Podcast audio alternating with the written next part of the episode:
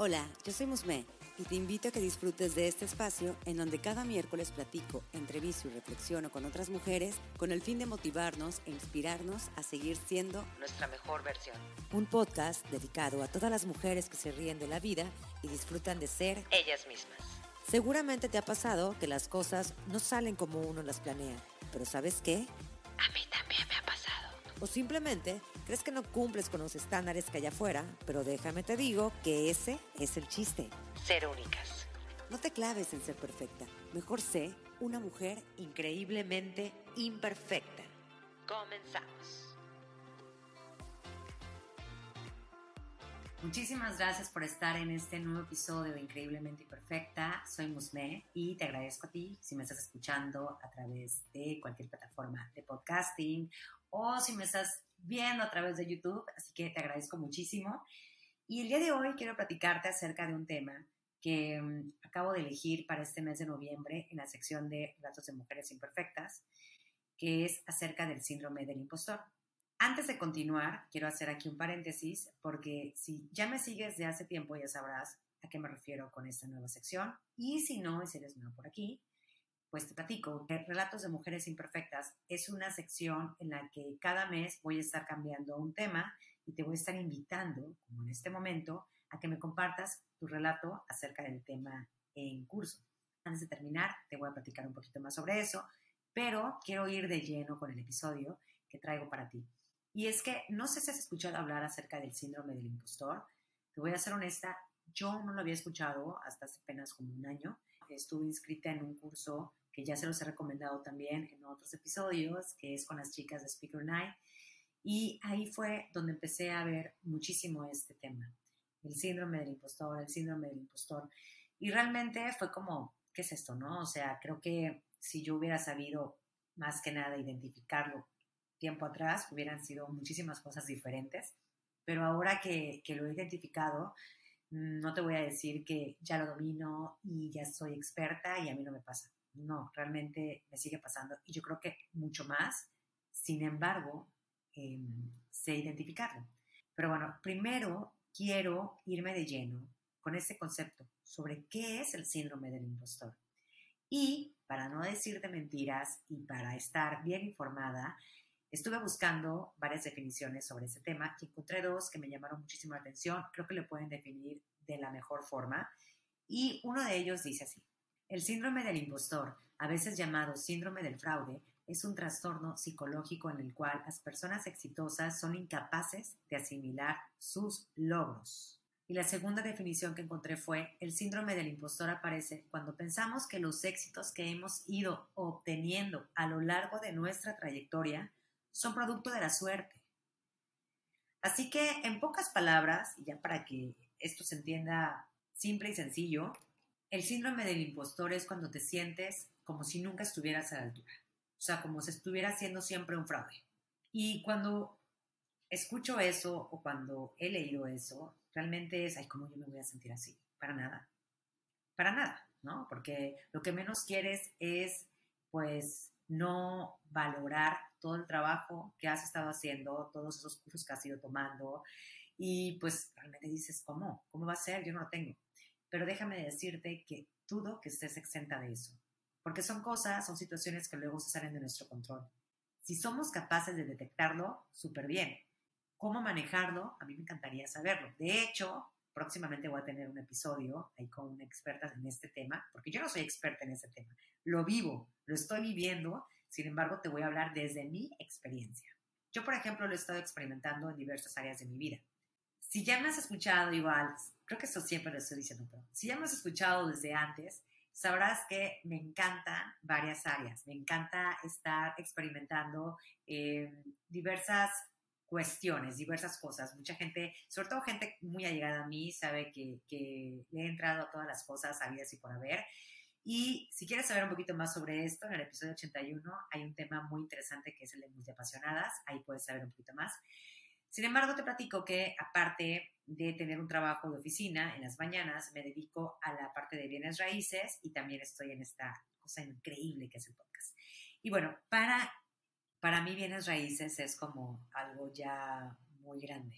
Venía de tener un negocio para fiestas infantiles, siempre ha sido como que todo este mundo de la comunicación, me encanta lo que tiene que ser, por ejemplo, cantar, me gusta mucho esta parte del podcasting, la edición. Nunca me vi empezando en los mundos de la venta de, de propiedades, pero cuando pasé la certificación, cuando pasé ese examen, me sentí tan poderosa, me sentí tan orgullosa de mí en ese momento que me sentía invencible. Ese examen lo hice creo que en plena pandemia y ahorita que ya pasaron casi dos años de eso, fue como, no sé, me volví a regresar como que no, él no eres capaz, em, tienes que tener mayor experiencia, ese certificado que seguramente lo pasaste de, panzazo, fue pura suerte, que vienen siendo esos focos rojos que, que, que, lleva o que conlleva lo que viene siendo inclusive el síndrome del impostor. Y actualmente es como una lucha entre lo que sí realmente me creo capaz y lo que no, como que a veces me siento chiquita ante otras personas. Empiezo a compararme con aquellas que ya llevan años en este mundo. Me estaba haciendo ideas sobre lo que debe de ser perfecto en un mundo en el que la perfección existe, en el que tengo que soltar el control, en donde realmente la única persona que debe sentirse bien, motivada y de echarse porras a una misma soy yo. Y esto me está pasando inclusive ahorita con las redes sociales, me está pasando con el podcast. Eh, cuando, empiezo a, cuando empiezo a ver otras cuentas, empiezo a compararme, es cuando empieza a surgir en mí, esto viene de mí, el síndrome del impostor, no soy suficiente.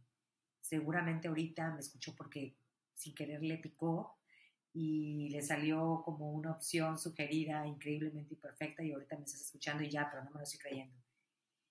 Cuando empiezo a darme cuenta de estas conversaciones inútiles que llegan a mi cabeza y les empiezo a cambiar porque estoy considerando de que estoy exagerando la situación y no va por ahí, llega un golpe de emoción en decir, wow, realmente sea lo que sea, sea lo que he vendido, sea lo que he creado, me ha hecho estar en una situación diferente a si no hubiera empezado nunca.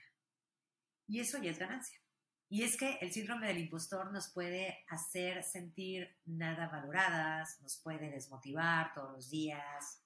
Eh, como te decía, todo pareciera que fue un golpe de suerte, eh, el que no me merezco que me llame, por ejemplo, me llamaron hace unos meses para dar unas conferencias fuera de mi ciudad y fue para mí algo nuevo, algo diferente y decir, pero es que, ¿por qué no a mí? O sea, hay, hay chavas que también pueden hacerlo mejor que yo.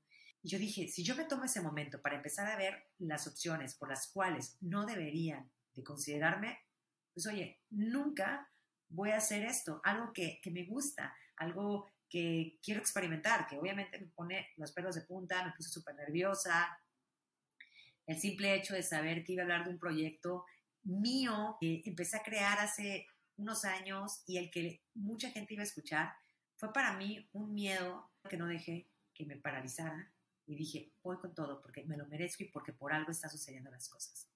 Así que ya con toda esta explicación, con estos ejemplos, con, estas, con estos relatos que te acabo de platicar de manera muy personal, te voy a decir cuatro tips que te pueden ayudar muchísimo para superar ese síndrome. El primero es sentirnos orgullosa de nuestras experiencias y de nuestros conocimientos, cualquiera que sea. Creo que cuando estamos en el mundo laboral o empresarial, siempre buscamos estar recabando la mayor información que podemos para inconscientemente ser una mejor versión de nosotros en el ámbito laboral. Y hay veces en que a lo mejor un, un simple curso sencillo que te encuentras en internet, que te salió en 300 pesos, tú crees que eso no es valioso y quién me va a reconocer esto y cómo lo voy a poner en mi currículum. Pues te voy a decir una cosa, eso es conocimiento que no te la están regalando y que aparte quiero pensar que te estás tomando el tiempo para aprenderlo, para analizarlo, para estudiarlo, para escribir notas, para volverlo a tomar si se te olvidan algunas cosas. Y eso pocas veces lo valoramos. Entonces, yo creo que es como que el hecho de decir, ok, he leído esto, he visto esto, he estudiado esto, tengo el conocimiento suficiente que va de la mano con el segundo tip que es también hay que ser realistas. Ok, tienes el curso y demás, sin embargo tú ya sabrás hasta dónde sí tienes el conocimiento y hasta dónde no. A lo mejor tú dices, quiero empezar un curso virtual con eh, mi comunidad acerca de cómo hacer un podcast. Ok, yo sé cuáles son mis limitaciones y yo sé hasta, hasta qué punto puedo ser em, consciente de que puedo explicarle a esas personas sobre, sobre este tema, porque hay cosas que, como por ejemplo, la parte del audio, ¿no? Cómo mejorarlo, cómo nivelarlo. Hay cosas que a mí, la verdad, se me salen de las manos, a veces no, no sé manejarlo correctamente y, pues ahí sí no pudiera, pudiera ser una experta, pero ¿por qué no reconocer que sí puedo dar un curso en el que puedo decir cómo creo eh, el guion, en el caso cuando tengo, cómo hago las entrevistas, cómo edito mis audios. sé que eso sí lo puedo hacer y creo que eso también es ser una persona, una persona realista. Otro punto es, hay que dejar de poner excusas y esto va muy de la mano con la parte de aventarnos. Em, el simple hecho de poner una excusa es como no querer salir de nuestra zona de confort. Y muchas veces, y la mayoría de las veces, sabemos que eso es contraproducente para nuestro crecimiento personal. Entonces yo te invito a que reconozcas cuando realmente puedes ser esa persona que sí lo puede lograr que sí tendría que trabajar el triple o el doble, lo que fuera, pero que puede llegar a, lograr algunas, algunas áreas en las que quiere desarrollarse y por qué no tomarse en serio las invitaciones que luego nos lleguen a hacer. Y otro último punto sería no tener miedo al fracaso. Y esto es soltar el control, soltar esa parte que, que nos hace creer que somos perfectos y decir, pues a cualquiera le puede pasar.